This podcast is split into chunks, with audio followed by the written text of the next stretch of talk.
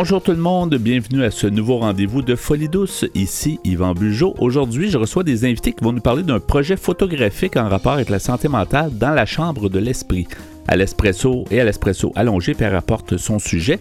L'immortalité est-elle souhaitable? Notre invité en début de deuxième demi nous parle du nouveau numéro 988 euh, qui est destiné aux crises en santé mentale et à la prévention du suicide. Tout ça à l'émission donc cette semaine. On commence en chanson avec Catherine Major. La chanson s'intitule Moi non plus. Bienvenue chez nous.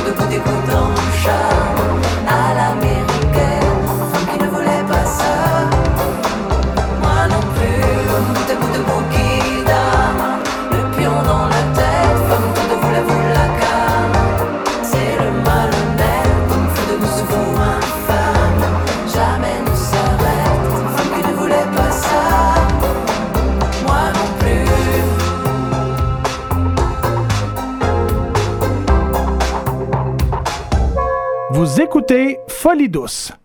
Première émission radio francophone sur la planète démystifiant la santé mentale depuis 1991. Je suis maintenant en compagnie de mes invités, Farah Elbizri. Bonjour Farah. Bonjour. Bienvenue à l'émission Folie douce. Merci. Et également Julien Cadena. Bonjour Julien. Bonjour, merci de nous recevoir. Ben, ça me fait plaisir que vous soyez là parce que vous avez un beau projet à nous présenter. En fait, un projet qui est assez unique. Euh, je crois pas que ça a déjà été fait. Ça, il porte le nom de Dans la chambre de l'esprit.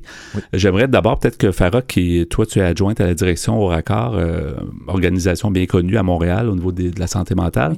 Euh, est-ce que tu peux nous mettre la table justement sur ce projet? Puis on va évidemment discuter avec vous deux parce que Julien est un peu aussi à la source de ce projet. Donc, comment tu peux nous le présenter, Farah? En fait, ben, le projet en tant que tel, on a, ben, j'ai contacté le photographe Julien. Oui. On pensait, ben, il avait une idée, puis ça a été mis de côté à cause de la COVID. OK. Euh, c'est un projet, il va, vous, il va vous parler encore plus à propos de, de comment ben, l'objectif, c'est vraiment de lever le voile sur la stigmatisation. En cherchant santé mentale sur Internet, on a, on a peu d'images là-dessus. Ouais. On a surtout des, euh, des sketchs, on a surtout des images noires. Donc, euh, c'est souvent associé à des situations, c'est ça, soit des, des, histoires que quelqu'un a eu une crise, qui est arrivé une intervention policière. C'est. On a, on a, rarement des portraits en fait des personnes, de vraies personnes.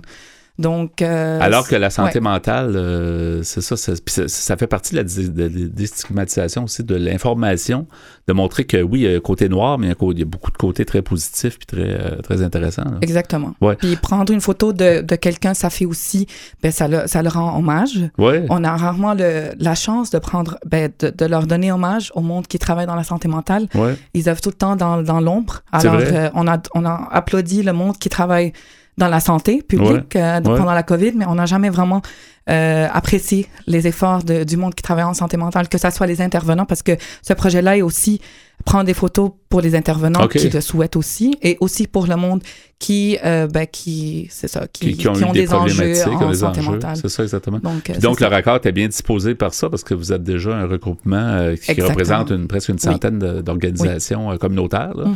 Alors, Julien, de ton côté, donc tu as eu l'idée de ce... Tu es photographe de... de, ben, de, ton titre, c'est photographe.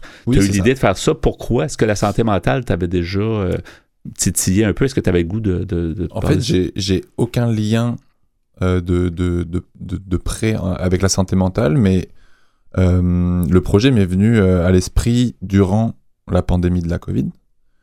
on a parlé beaucoup, on a parlé plus, en, fait. On... parlait beaucoup des problèmes de, santé mentaux, mais de, du, monde, du monde entier, pas, pas que des personnes atteintes de problèmes de santé mentaux. Exactement. Donc j'ai voulu m'intéresser à ces personnes-là qui, contrairement à moi, qui vit dans une selon moi, une vie plutôt lisse, euh, qui, n'a aucun problème, euh, qui vit euh, en couple. donc, je suis pas tout seul à la maison. Et je me demandais comment ces personnes qui vivent seules réagissent à la, à, la, à la fermeture de, de tout, à l'empêchement de, de voir ses, proches, les, les, voisins.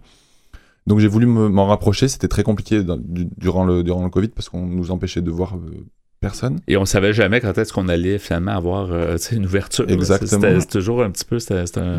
Donc j'ai contacté le, raccord. Euh, qui m'a tout de suite répondu en étant très, euh, très positif par rapport à mon idée, qui m'a aidé à, à, approcher quelques organismes qui, qui, qui, aident les personnes atteintes de, de problèmes de santé mentaux. Ouais. Et donc, euh, j'ai lancé ce projet-là, ouais, donc il y a deux ou trois ans, et puis ça a freiné euh, à cause de, de, bah, de, la pandémie. Mais euh, Farah m'a contacté euh, il y a un an, un peu plus d'un an et demi, pour reprendre ce projet. Quand, quand ça a commencé, c'était un petit peu plus à, possible. À, à, réouvrir de partout, ouais.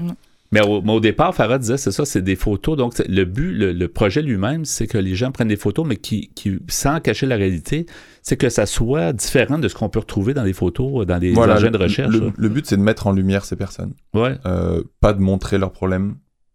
Euh, c'est vraiment les prendre en photo comme vous et moi, comme des personnes vraiment, euh, j'ai envie de dire normales, même si c'est pas forcément le bon mot. Mm-hmm. Mais mais il n'y a, pas de, a pas de mot d'ordre. On ne dit pas il euh, faut que vous fassiez tel type de photo. C'est plus. Non, c'est vraiment à eux, en fait, de décider.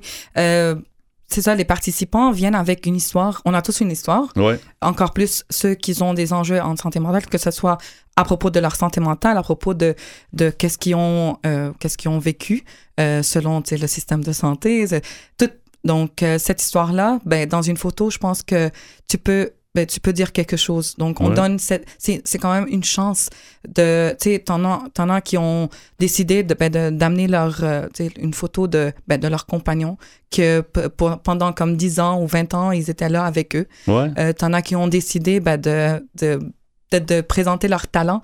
T'en as une qui écrit à l'envers, donc elle a comme aussi décidé de peut-être écrire aussi à l'envers dans sa photo. Donc Mhm. c'est vraiment eux, euh, ils sont très libres, puis ils se sentent, ben, les participants se sentent même, à se sentaient à l'aise de justement créer leur propre portrait. Donc c'est aussi de partager leur histoire Parce que, dans, parce- dans ce portrait-là et non pas juste c'est comme la Ouais. photo là. Et c'est- combien de, combien de gens ça. vous voulez toucher au- à la fin? Parce que ça, c'est déjà en marche, puis il va y avoir, euh, ultimement, il va y avoir, ça va être montré aux gens, là, plus tard, en 2023, je pense. C'est ça, aura, ça- euh, il- on, va, on va avoir entre 30 et 40 portraits. OK. Ouais, ouais. Qui vont Et avoir été choisis un peu par vous ben, pour avoir une diversité, j'imagine. Ben, par- ça, on- en fait, le, projet est, est photographié euh, à l'argentique, donc, euh, au- donc La bonne vieille méthode. La bonne là, vieille méthode de la développement pellicule. Prend du temps, C'est ouais. plus et il du y avait, il y ouais. aucune autre euh, alternative selon moi pour faire ce projet-là parce que ça permet de prendre notre temps, de se poser, de discuter avec les personnes, euh, pas de cliquer, cliquer, cliquer sans cesse. J'ai euh, des pellicules où je peux prendre 10 photos avec, donc Ouais. j'ai 10 photos par personne. On prend notre temps, on discute, euh, puis ça les permet de se mettre à l'aise et de Oui. souffler, puis de qu'on se regarde dans les yeux. C'est ça, ça met vraiment euh, un apaisement, euh, une sérénité pour eux et pour moi. Et, Et- puis le but, c'est que je leur demande, bah, montrez-vous à votre, à votre plus d'une d'une façon le plus naturelle possible. Ouais. Que- comment voulez-vous qu'on vous voit? Il y en a qui me disent, Oui. bah moi je suis une personne très souriante. Alors je leur dis, montrez-moi votre plus beau sourire. Euh, Il y en a qui veulent même pas qu'on voit leur, leur, leur visage parce que pour des, des, des questions de, de... Mais C'est normal aussi, ça peut. Oui. donc je leur dis, vous pouvez montrer votre main, on peut faire une photo de dos. Il y a, vraiment aucune, côté. aucune barrière. Mais Euh, l'avantage aussi de, de ce genre, de, de cette façon-là, un peu plus euh, original, là, au niveau de. On parle du numérique aujourd'hui, c'est Ouais. qu'aujourd'hui, on jette. hein. Une photo fait pas l'affaire, on jette. Ouais. Alors que là, comme tu dis, je pense qu'il y a, il y y a- quelque chose, il y a une mise en scène, puis les gens se disent écoute, je vais voir une des dix qui va me plaire, ou je sais pas, mais c'est plus limité, puis c'est- à quelque part, c'est bien. Puis eux, euh, comme moi, on voit pas la photo tout de suite. Oui. Exactement. Il y a le temps d'aller au laboratoire, faire Mhm. développer la photo, que je récupère les, recul, négatifs, là, que je scanne les images, et là, je découvre ce que j'ai fait. Ouais. Euh, dernièrement, je viens, je viens juste de, de, de scanner des, des, des négatifs que j'ai récupérés au, au laboratoire, et puis j'ai, j'ai pris comme une claque parce que je m'attendais pas à voir une aussi belle photo, un aussi beau portrait. C'est ça. Euh, Il y a un grain particulier. euh, C'est en couleur ou en noir et blanc un les, deux? deux. Les un peu deux. les deux. Ça, C'est les- ça dépend selon les lieux où on shoot parce que on va dans, le- on va dans les organismes, Mhm. et, mais aussi dans les habitations. OK. S'il y a des personnes qui ne souhaitent pas se déplacer dans les organismes, on peut se déplacer chez eux. Donc, c'est vraiment, c'est ça, c'est, c'est un- tu, tu te déplaces, tu vas Oui. voir où vous vous déplacez, puis Oui. vous allez voir les gens, ils sont déjà au courant. Oui. Puis dans leur zone de confort aussi, ça c'est important à dire parce que puis c'est même c'est des fois c'est stressant là d'avoir un quelqu'un qui qu'on- qui nous prend en photo. Alors le fait que justement Julien prend son temps, euh, le temps que justement il il y a le il y a, il y a différents aspects à régler là. Ouais. Donc euh, c'est ça, ils prennent leur temps puis ils ont le temps d'être de nous donner confiance en fait. Ouais. Donc, euh, puis ils sont déjà dans, la- dans les organismes euh, ou euh, ben, dans leur habitation, là, chez Ouais, eux. Donc, ils nous montrent qu'est-ce qu'ils veulent nous montrer, en fait. Exactement. Puis est-ce que la réponse a été, euh, est-ce qu'il y avait une réticence au début ou si la majorité des gens étaient, étaient d'accord? Ben, Quand on a fait notre. euh, av- avant avant de, de photographier, on, on est toujours allé dans chaque organisme pour, en se présentant. Durant, Mhm. durant une heure ou deux, on se présentait, on parlait du projet. Et il y avait beaucoup de personnes intéressées, très curieuses, mais et beaucoup d'autres. Oui.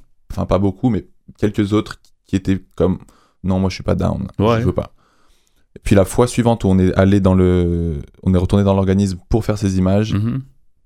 ces personnes qui étaient très réticentes ont vu comment euh, on procédait Ouais.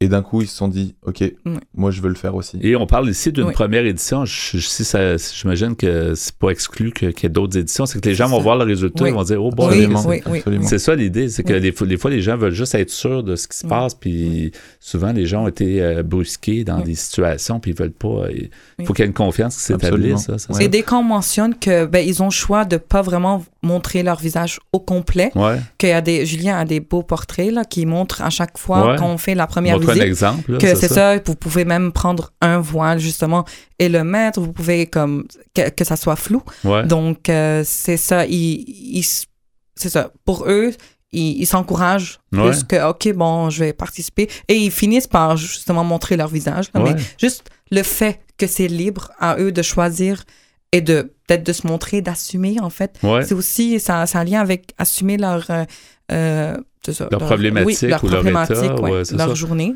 C'est ça. Puis euh, on leur demande aussi d'écrire en fait euh, à côté de leurs photos. On leur demande de, de, ben, de partager comme un, tu sais, qu'est-ce que vous voulez partager? C'est comme aussi un espace pour eux pour parce qu'il y aura la photo exposée à la maison de la culture. Ouais. Mais juste à côté, il y aura ben eux, qu'est-ce, comment eux ils perçoivent Ouais. cette photo-là? C'est Qu'est-ce intéressant. qu'ils, qu'est-ce qu'ils veulent raconter? Est-ce que c'est une Une C'est un anecdote, un, petit- poème. Ouais, Oui, euh, une soit en anecdote. rapport avec la photo, soit en rapport avec leur vie. Oui. La photo, c'est soit un peu la leur santé aussi. mentale, soit la photographie, il y a plein de trucs. Ouais. Donc, Est-ce que euh, Julien, t'as- ben c'est ça, est-ce que, est-ce que ça te fait, parce que j'imagine que Farah, t'étais déjà en contact avec le raccord, tu travailles au raccord, donc euh, c'est sûr que t'es es familière avec les, les problématiques de santé mentale, mais est-ce que Julien, par ce projet-là, t'as as, évolué ou t'as appris des choses au niveau de la santé mentale, certainement? Absolument, absolument. On, on parle pas forcément euh, de santé mentale quand on fait, euh, quand on est sur euh, sur place avec eux.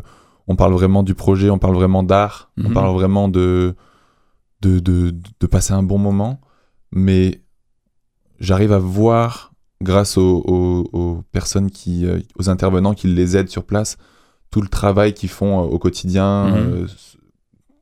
selon leur, leur calendrier, selon et dès que je rentre à la maison, je suis comme, ok, souffle un, souffle un bon coup, la vie est belle, Ouais. tout va bien. Tu viens de passer une journée extraordinaire avec des gens extraordinaires qui, avec très peu, ont beaucoup à offrir. tu sais. Ouais. Ils, ils- ils se dévoilent, ils s'ouvrent, ils se, ils se mettent à nu devant toi pour, euh, parce que tu, tu, tu, leur montres que qu'ils peuvent avoir confiance en toi. Donc c'est vraiment, Mhm. euh, ouais, ça, m'a- ça apporte beaucoup personnellement. Et ça nous fait un propre euh, sur soi-même. tu sais. On se dit, dans le fond, Absolument. on- on- souvent, on, est, on se dit on est chanceux Oui. d'avoir un- une vie euh, comme on a. La plupart des gens, on est très chanceux déjà d'être ici au Oui. Québec, mais, mais il reste à peu près une minute. C'est super intéressant. Juste rappeler peut-être euh, l'endroit où il y, a, il y a une exposition, je crois, du, de la mi-septembre à la fin octobre. je pense, Absolument, hein, ouais. cette Donc c'est ça, du 16 septembre au 29 octobre 2023, Mhm. Ça se euh, passe à quelle maison de la à la culture? Maison de la Culture Mercier, Qui est, ouais, qui est Oui. où? Qui est physiquement, qui est où à Montréal? dans l'est d'Hochelaga. Alors l'adresse Ok. exacte. Non, euh, Mais en cherchant, en cherchant Mais la oui. maison euh, de la oui, culture. Maison de la merci. culture. Merci, ouais. euh, merci. Merci. oui. Puis si on veut en savoir plus, en fait, on, j'imagine par le, le site du raccord, il va y avoir des. selon où est-ce qu'on en est, puis euh, si on veut en savoir Oui, plus, c'est le raccordsm.org. Ouais. Il y, a- il y aura sûrement toutes les informations, mais aussi sur le site du- de la Maison de la Culture Merci. Oui. Il y aura aussi euh, les détails de l'exposition. Puis, euh, Et on cherche donc dans la chambre de l'esprit, c'est, le- Oui. un beau nom, là, Oui. dans la chambre de l'esprit. Ça, ça, oui, c'est Julien. ça, qui- ça- oui. Il y a plusieurs sens, puis c'est ça qui est intéressant. Merci beaucoup, Farah Merci. Bizery, d'avoir été nôtre, et Julien Cadena, merci beaucoup. Merci à vous de Bonne continuation, en espérant même une autre édition ou d'autres éditions. Alors, c'est très intéressant. oui. On va, on En s'en espérant parlera. vous voir en septembre. Ben oui, absolument. On va aller voir ça. Merci. Merci beaucoup.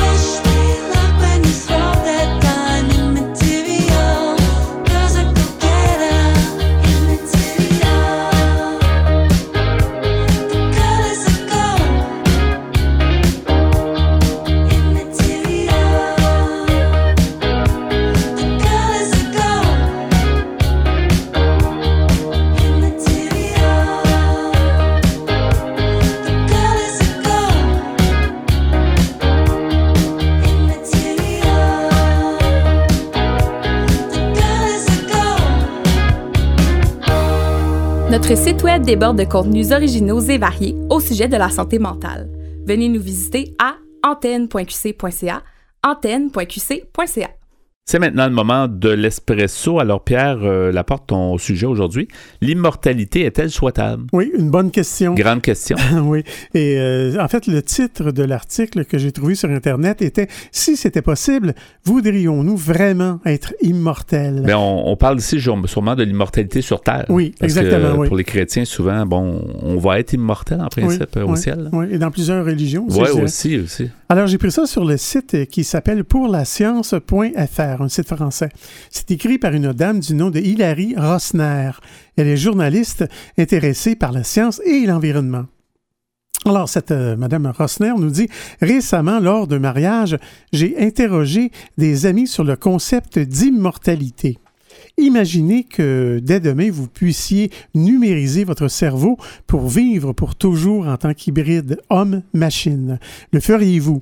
Ai-je demandé à un couple de surdiplômés, parents de deux petites filles? L'époux, un docteur en médecine de 42 ans, a répondu oui sans aucune hésitation. Il a expliqué que ses recherches actuelles ne porteront leurs fruits que dans quelques centaines d'années et il voudrait voir ce qu'il en adviendra. Il avait dit J'aimerais aussi voir à quoi ressemblera le monde d'ici 10 000 ans? A-t-il précisé. Son épouse, quant à elle, une docteure en histoire de l'art de 39 ans, a également été sans équivoque, mais elle a dit hors de question. Euh, la mort fait partie de la vie, je veux savoir ce que ça fait de mourir. Je me suis demandé si la décision de sa femme pourrait conduire le mari à se remettre en question, mais pour des raisons diplomatiques, j'ai décidé de ne pas poursuivre euh, la discussion. Beaucoup de sagesse de sa part. Beaucoup, Mais- de, m- beaucoup mais- de diplomatie. Mais la question, tu vas peut-être y venir, mais moi, la question, c'est est-ce qu'on va prolonger notre vie avec notre âme ou c'est juste un, un genre de, une genre de copie de nous? C'est ça aussi la question. Là. Oui. Je sais pas si- je sais pas si Question clair. d'éthique. Ça, ça. ça soulève toutes sortes de questions. en fait. Exactement. Alors, Mme Rossner pour, euh, poursuit en disant, quoi qu'il en soit, cette réflexion dépasse le stade de simple banalité échangée en soirée. À n'en croire certains futurologues, nous finirons tôt ou tard à devoir répondre à ce genre de questions. Selon eux, nous nous euh, changerons tout droit vers un monde post-biologique dans lequel la mort appartient au passé ou tout du moins sous contrôle. La version la plus concrète de ce futur transcendant est celle imaginée par le chercheur et essayiste Eric Kurzweil. Celui-ci prédit que l'intelligence euh, artificielle englobera bientôt toutes les connaissances et compétences humaines. La technologie de numérisation du cerveau à l'échelle nanométrique permettra à, terme le transfert graduel de notre personnalité et de nos compétences vers une partie synthétique de notre intelligence. Pendant ce temps, aux soins de notre organisme, des millions de nanorobots détruiront les pathogènes, corrigeront les mutations de notre ADN, élimineront les toxines et réaliseront bien d'autres tâches pour améliorer, améliorer notre condition physique. Résultat, nous serons capables de vivre indéfiniment sans vieillir. Ces nanorobots créeront une réalité virtuelle à partir de notre système nerveux. Nous vivrons de plus en plus dans le monde virtuel qui deviendra impossible à distinguer de l'univers que nous appelons la réalité. Ça, Ça- ça, fait, ça fait travailler les, euh, nos, nos- nos- nos neurones, nos Ouais. millions de neurones. Oui. D'après les progrès effectués dans le domaine de la génétique, de la nanotechnologie et de la robotique, M. Eric Kurzweil estime la date de la singularité, soit le moment auquel l'intelligence synthétique dépassera l'intelligence humaine à tel point qu'elle produira une transformation profonde de nos capacités à l'année 2045. Qui, est- qui est demain, en fait. Oui, c'est C'est vraiment pas si loin. De nos jours, les avancées récentes dans le domaine algorithmique de l'apprentissage profond n'a fait qu'encourager certains chantres de la singularité à continuer de croire en cette date.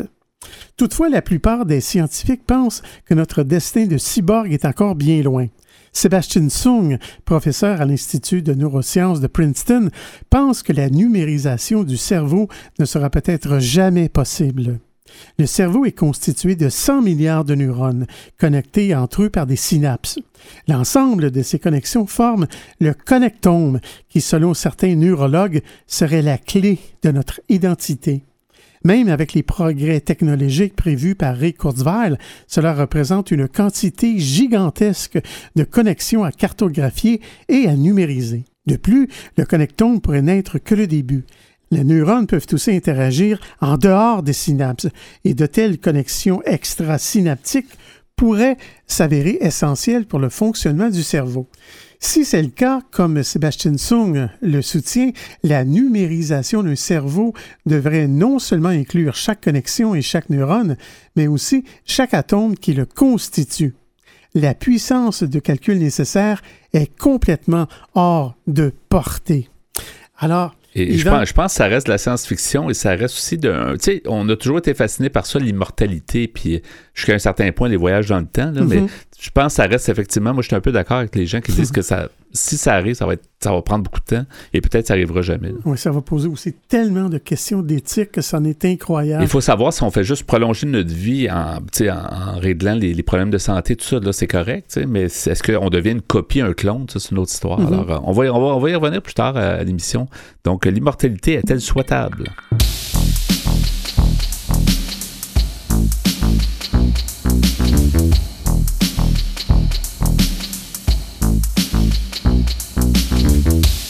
À venir dans l'émission, notre invité est Matt Toshai. Nous saurons tout du nouveau numéro 988 dédié aux crises en santé mentale et à la prévention du suicide. À l'espresso allongé, Pierre Laporte continue avec son sujet L'immortalité est-elle souhaitable? Vous entendrez aussi en chanson Alléluia de Bertrand Belin et Cœur léger par Andréane A. Mallette. Vous voulez échanger avec nous, vous désirez participer à l'émission? Notre site web est antenne au singulier.qc.ca. Utilisateur de Facebook, YouTube, Instagram, Twitter et LinkedIn, cherchez Folie Douce Radio pour nous trouver ou téléphonez-nous au 514-990-9604. Vous écoutez Folie Douce, première émission radio francophone sur la planète, démystifiant la santé mentale depuis 1991. De retour au micro dans quelques instants. De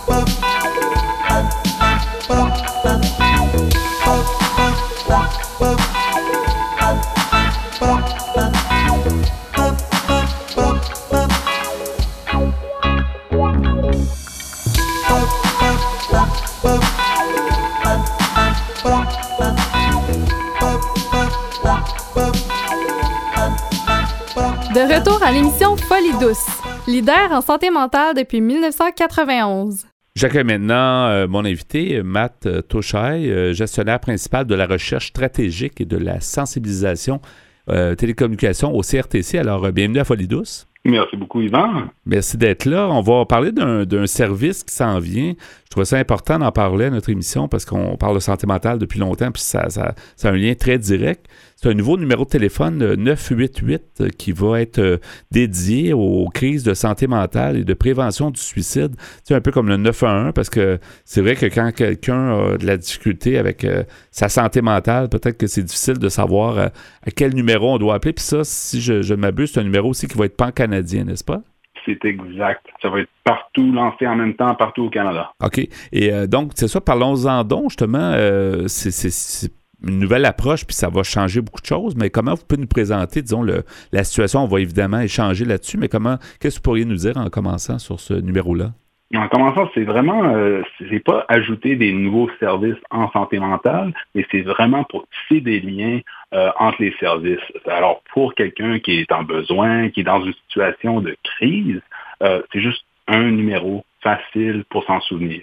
Et, Alors, ça va beaucoup faciliter les choses. Oui, oui. Est-ce que c'est une demande qui est venue de, de- de- des autorités, du gouvernement? Comment, euh, si on peut expliquer un peu la genèse de, cette histoire-là, est-ce que ça date de longtemps? Est-ce que ce projet-là, ça fait longtemps qu'il est dans les cartons? Euh, ça fait assez longtemps que c'était une, une idée. Euh, je sais, aux États-Unis, ils ont commencé à faire leur recherche en, en 2016-2017. Et en 2018, eux, ils, ont passé une loi là-dessus pour lancer. Et leur service a lancé euh, complètement en 2022. Euh, alors, du côté du Canada, on fait toujours très attention à ce qui se passe euh, chez nos voisins. Euh, et quand ils ont des bonnes idées, ça ne me dérange pas aussi euh, de suivre. Ouais. Euh, alors, euh, ici, il y, a eu il y a eu une grosse, grosse pétition euh, en 2020.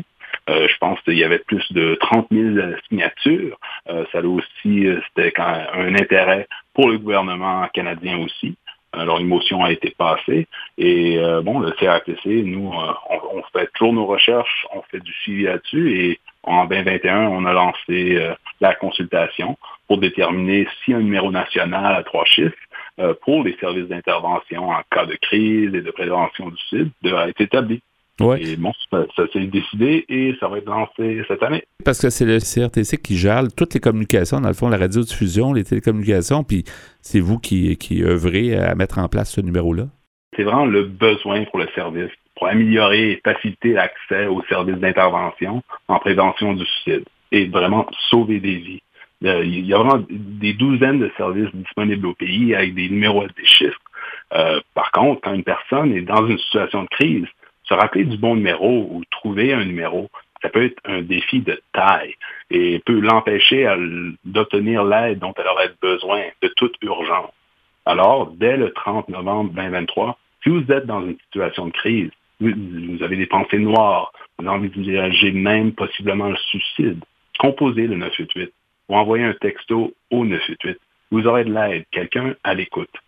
Entre-temps, d'autres services sont disponibles. Partout au Canada, Parlons Suicide est disponible au 1-833-456-4566 en tout temps euh, ou par euh, texto entre 16h et minuit.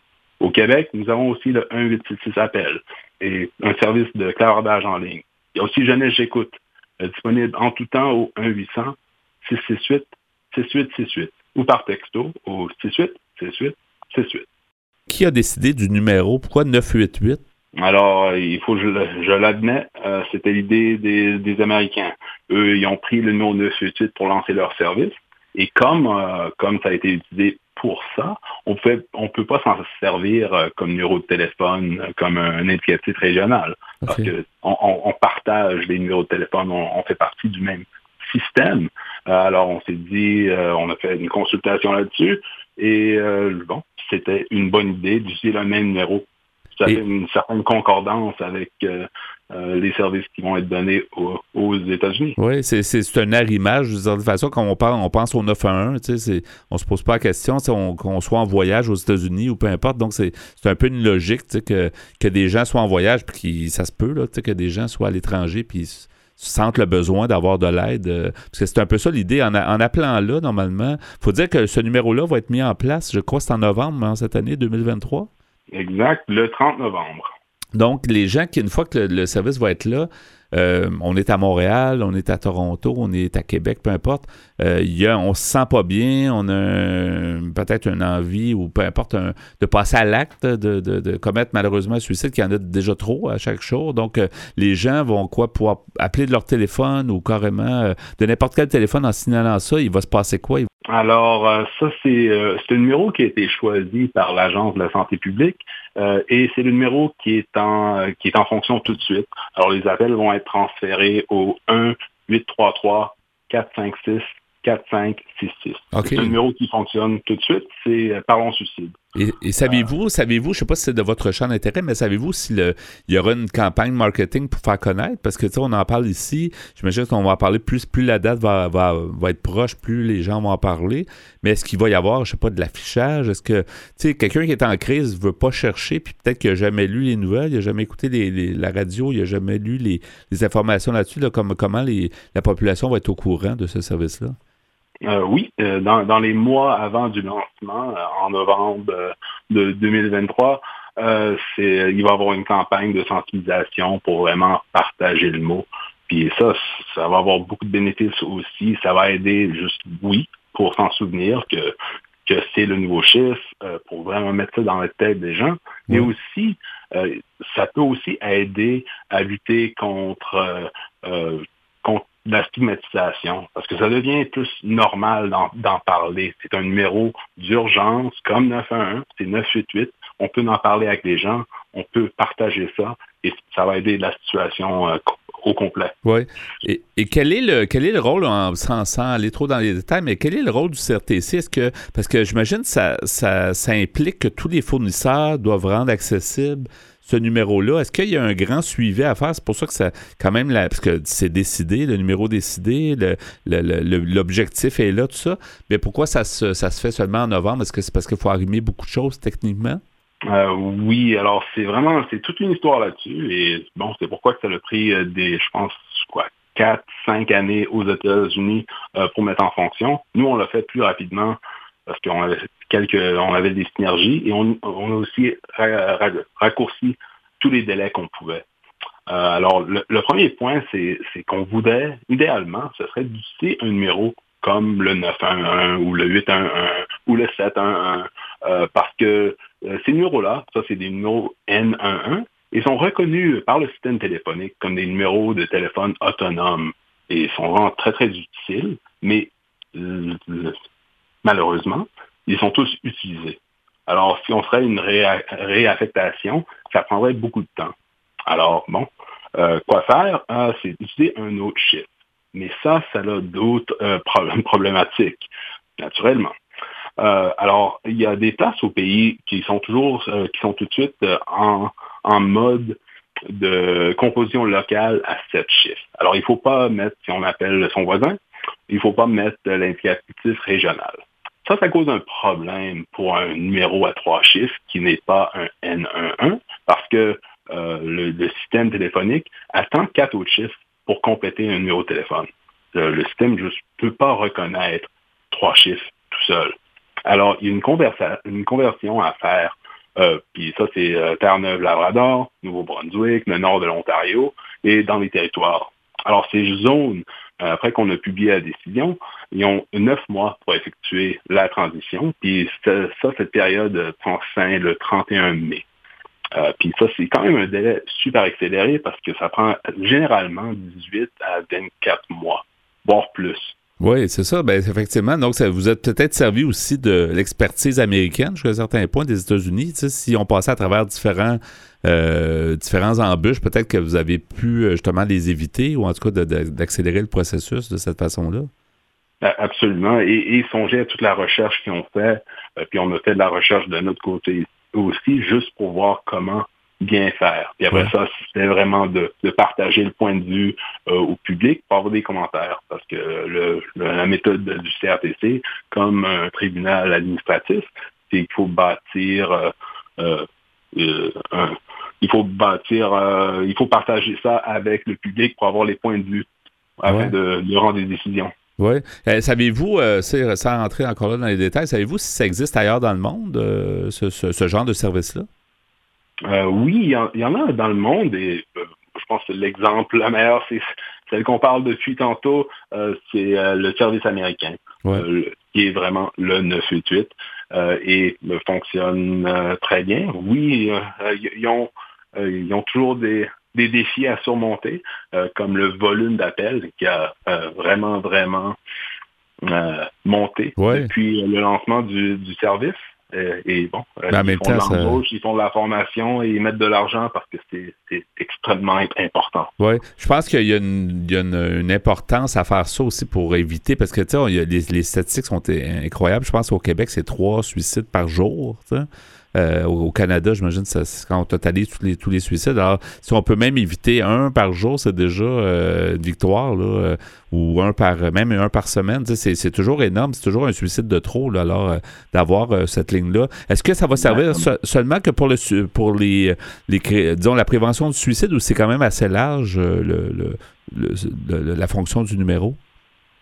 Alors, c'est vraiment euh, la prévention du suicide et le, les services exacts qui vont être donnés par le service vont être annoncés avec euh, le- les communications. Alors ça, ça va ressortir parce que c'est toujours en partenariat avec les provinces, avec les territoires, euh, parce que c'est la santé. Alors c'est vraiment, c'est les, provinces et les territoires qui sont compétents dans ce domaine.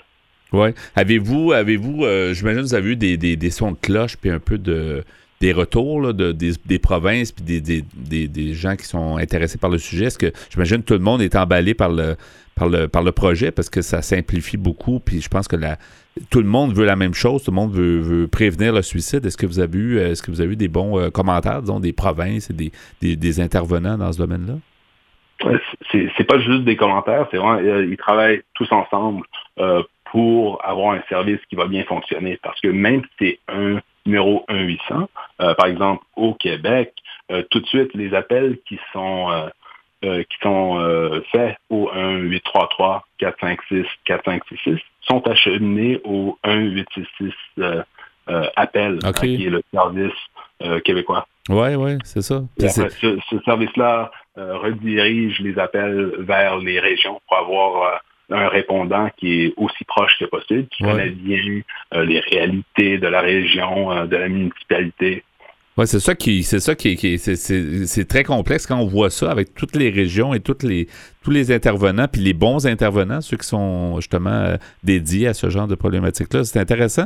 Il reste environ 30 secondes euh, pour suivre justement euh, la, la- la mise en place de ce service-là, avoir les meilleures nouvelles, les plus à jour. Qu'est-ce qu'on doit chercher? Si on cherche juste le numéro 988 CRTC? Est-ce que c'est assez ou qu'est-ce que vous pourriez nous donner comme information?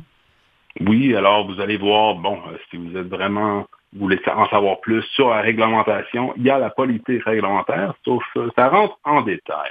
Euh, si vous voulez voir quelque chose euh, rapidement, il y a un communiqué de presse sur le site web du CRTC, vous avez juste à le rechercher. Ouais. Et euh, bon, euh, c'est ça, ça c'est un bon sonage. Il va y avoir aussi beaucoup de, de communication, de publicité et les, même les sites web euh, des fournisseurs de télécommunications euh, ont ça sur leur site web. Il y a, il y a D'accord. toujours un petit lien sur euh, le 988 et la prévention du suicide. Bien, on, on suit ça avec intérêt. Merci beaucoup, euh, Matt euh, Touchet, d'avoir été avec nous. Vous êtes du CRTC. Merci pour ce, ce nouveau service, le numéro 988. On va suivre ça et à une prochaine. Merci beaucoup à vous pour l'opportunité d'en parler. Ben, ça nous fait plaisir. À la prochaine. À la prochaine. Au revoir. Au revoir.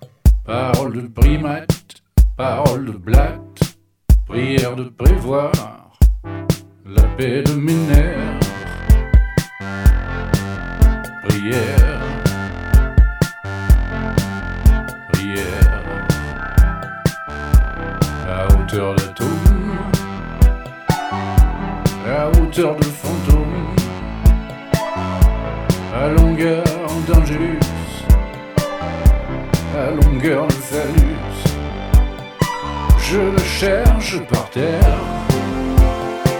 je la cherche au fond des rivières. Comme on chercherait de l'or, la paix de mes morts.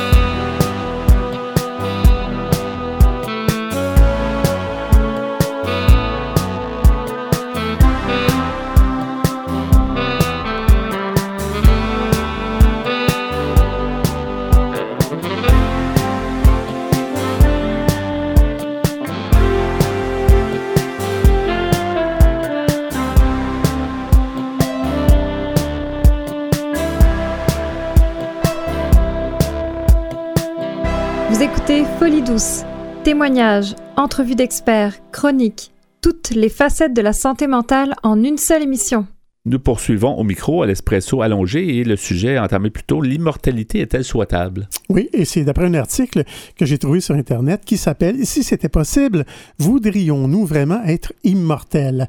Et j'ai pris ça sur le site pourlascience.fr Alors, c'est un article écrit par une dame du nom de Hilary Rossner, qui est journaliste intéressée par la science et l'environnement. Alors, elle euh, continue son article en nous disant que la possibilité d'un futur robotisé, qu'il soit lointain ou peu plausible, soulève une inquiétude suffisamment importante pour que les philosophes en débattent sérieusement. Même si notre technologie échoue à accomplir la vision de M. Eric Kurzweil, l'augmentation de notre conscience et de notre corps pourrait nous rapprocher en partie de cet avenir, ce qui pose la question de savoir ce qui fait de nous des êtres humains. J'ai demandé à M. David Chalmers, philosophe rattaché à l'Université de New York, qui a écrit sur le moyen de numériser notre cerveau pour préserver notre identité, s'il pense qu'il aura l'opportunité d'accéder à la vie éternelle. Chalmers, âgé de 50 ans, a répondu que non. Mais pour lui, il est certain que ces problématiques vont devenir réelles à un moment ou à un autre d'ici les 100 prochaines années. Pour M. Ronald Sandler, expert en éthique de l'environnement et président du département de philosophie et de religion à l'Université de Northeastern à Boston, parler de notre futur de potentiel cyborg soulève beaucoup de questions. Se projeter dans un avenir lointain permet de mieux se questionner sur notre futur proche. S'il y a la moindre possibilité que nous puissions un jour choisir entre la mort et l'immortalité en tant que cyborg, il est peut-être plus sage d'y réfléchir dès aujourd'hui. En écartant le problème de la faisabilité, il est important de prendre le temps de se poser des questions plus fondamentales. Par exemple, est-il souhaitable de, de, devenir des cyborgs? Si mon cerveau et ma conscience étaient téléchargés dans un cyborg, qui serais-je? Aimerais-je toujours ma famille et mes amis? Et eux m'aimeraient-ils encore? Au final, serais-je toujours un être humain? Et est-ce que ses amis seraient toujours vivants? c'est l'autre histoire aussi. Ça pose toutes sortes de questions. L'une des problématiques abordées par les philosophes est la façon dont nous traitons, dont nous nous traitons les uns les autres. La règle d'or ou éthique de réciprocité comme traite les autres comme tu voudrais être, être traité existerait-elle encore dans un monde post-humain? Il y a quelques années, Ronald Sandler soutenait que les humains améliorés euh, maintiendraient une certaine obligation morale envers les humains normaux. Euh, même si vous êtes amélioré, vous ne pouvez pas cesser de vous préoccuper d'autrui, explique-t-il, ce qui semble dur à contredire, mais aussi plus difficile encore à croire. D'autres philosophes s'intéressent à l'amélioration morale, l'usage de moyens médicaux ou biomédicaux pour améliorer nos principes moraux. Si nous sommes amenés à disposer d'une grande intelligence et d'un grand pouvoir, nous devrions nous assurer que le diable ne soit pas aux commandes. D'après les philosophes Julian Savulescu et Ingmar Persson, nos connaissances scientifiques commencent à nous permettre d'affecter directement les bases biologiques ou physiologiques de la, de la motivation, que ce soit par l'usage de substances pharmaceutiques, de modifications génétiques ou des dispositifs qui affectent le cerveau et le processus d'apprentissage. Nous pourrions utiliser ces techniques pour surpasser les imperfections morales et psychologiques qui mettent en péril l'espèce humaine. On commence à jouer pas mal dans, dans, dans le côté éthique, là, ça me fait peur. Là, oui, c'est vrai. Ça fait peur, là, parce que si ouais. ça tombe dans des, dans des mauvaises mains. Là. Oui. Alors, se pose également la question de la manière dont nous de, devrions traiter la planète. Quelle qu'en soit la forme, vivre éternellement changerait notre rapport à l'autre, mais aussi au reste du monde. Cela nous rendrait-il plus ou moins sensibles à l'environnement? La nature y gagnerait-elle quelque chose ou serait le contraire? M. Ronald Sandler m'a fait remarquer que la singularité décrit un état final. Pour y parvenir, il faudrait vivre une révolution technologique de grande envergure et ne rien changer notre rapport à la nature plus rapidement et profondément que la technologie.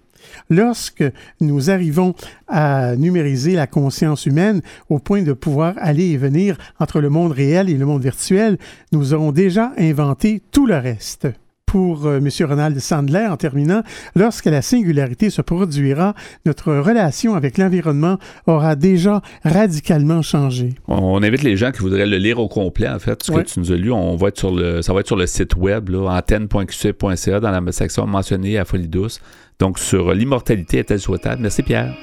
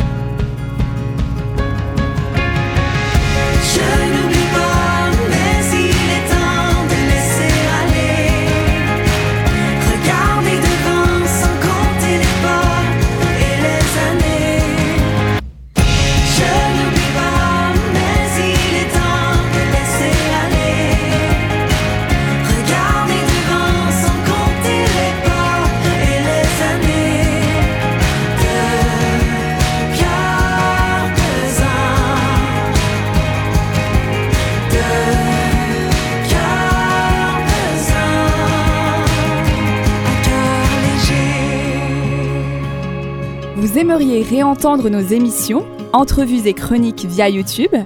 Pas de problème. Pour y accéder, visitez notre site web antenne.qc.ca.